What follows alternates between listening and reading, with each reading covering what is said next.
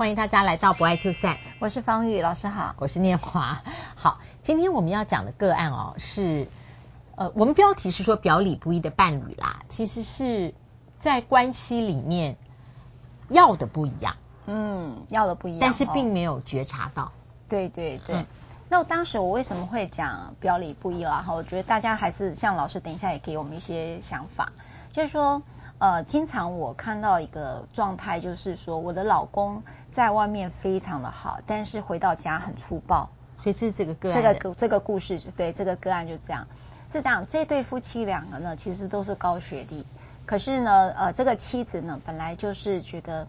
呃，在这里头，她想要好好的照顾她的孩子，嗯，所以她就选择了家庭主妇，就离开了她的职场，嗯，OK。然后这个老公其实是一个高学历，也是高知识分子哈，嗯，然后呃，他的孩子都两个很优秀，然后这个妻丈丈夫在所有人的眼里就是好好先生哦，就叫好好先生，那意思就是说，呃，形象是非常非常温和的啦，温和，然后周到，然后。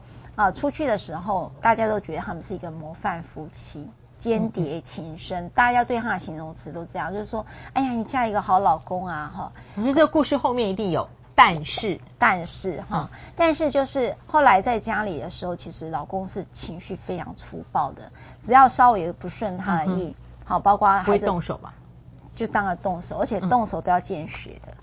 哦，对，所以就很严重。哦、但是坦白讲，在我处理这个案子的时候，我完全看不出来这个男生会这样，除没有这样的证据，我都很难以想象。因为他就是很周到，尤其对在法庭上啊，对律师什么、嗯、都是非常有礼貌的。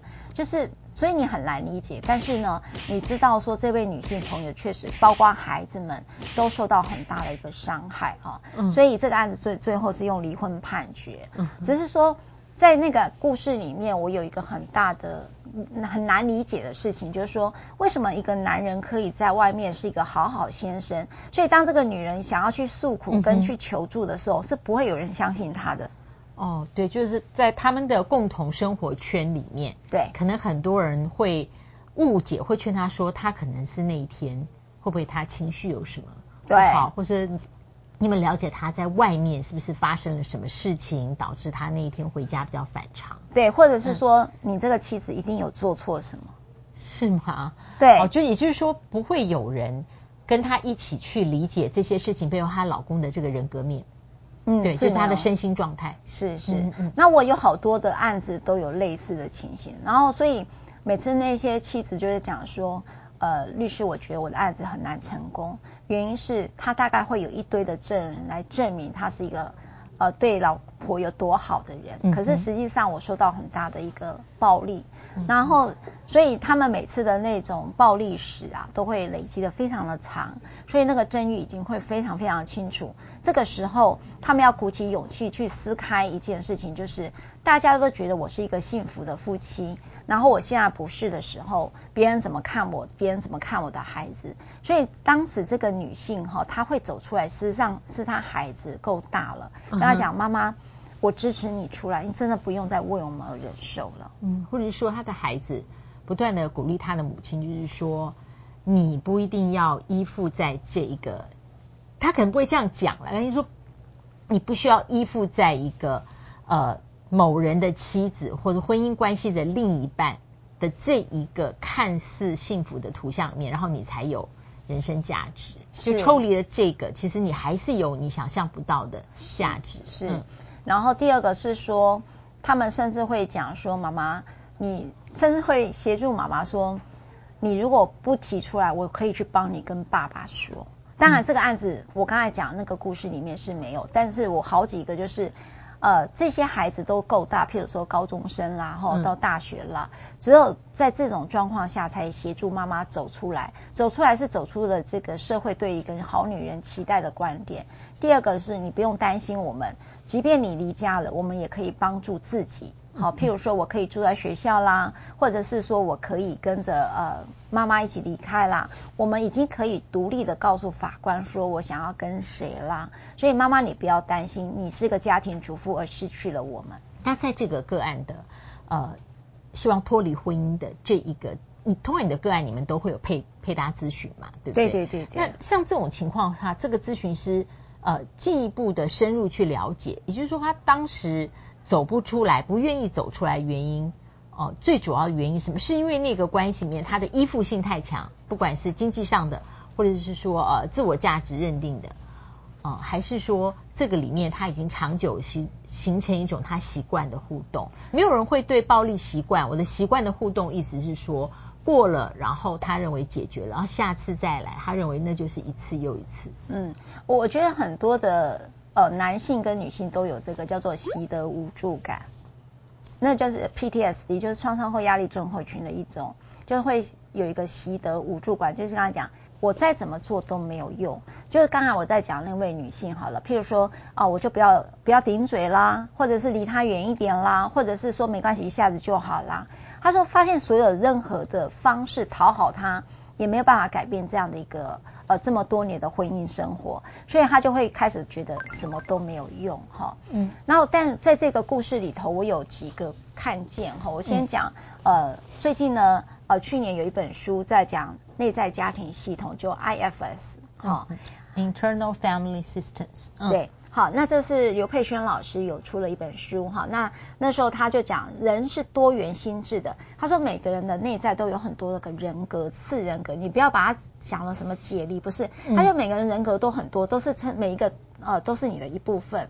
那他把这个部分分作两种，一个叫保卫者哈，保卫者也就是说，我们因为要怕受到伤害。所以，我们内在有个本我之外，还有一个保卫者，保卫我自己呢，啊、呃，不要受到这样伤害。譬如说，一个叫管理员。举例来讲了哈，譬如说，有人就是完美妈妈跟完美的呃工作者，就是过度努力的人，他可能就是说，你要这样很努力，你才不会发生这样的事情，或者你要很努力，然后你才值得被爱等等。通常出来的就是管理者哈，所以。呃，你有一个可能，一个你的内在的本我这件事情的驾驶座，他在讲说，就像一台车要驾驶座是谁来驾驶？你很很可能、哦、的时候是这个内在的管理者，对，内在的管理者出来驾驶，所以你就发现他有点管理，通常就是应当如何？对，哦，就是、嗯、所以你呢，管理者的时候，就是你应当如何，然后告诉你一定要做到完美，那你会发现他已经做到一百分了，你为什么还这么痛苦？是因为他的内在小孩。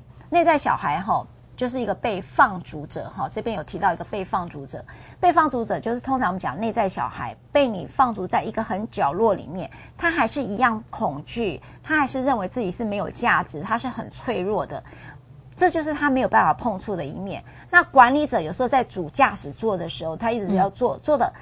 可能是一个精英了，但是他的内在小孩的放逐者呢，一样都还是很痛苦的。所以你会发现，他坐在两百分，他还是非常的痛苦。嗯，还有一种叫做救火员，救火员就是说，有一些呃情绪很急的时候，刚才我在讲那个爸爸哈，那个先生啦，他可能就觉得说，我在我的职场上面受了很多的委屈，所以他有很多内在有很多的愤怒。必须要有个救火员来协助我，有找到一个出口，不然他觉得他活不下去。所以你会发现有很多的这个情绪很激激动的，很多的愤怒的，那都是救火员。那这个呃，这个 IFS 在讲的意思是说，我们本来就每个人就有很多的被放逐者跟保卫者的一个角色在里头，所以只是说你在驾驶座的坐的是谁？是救火员的话，你会可能看到就是刚才那个爸爸很粗暴，那你可能发现他在工作上是个管理者。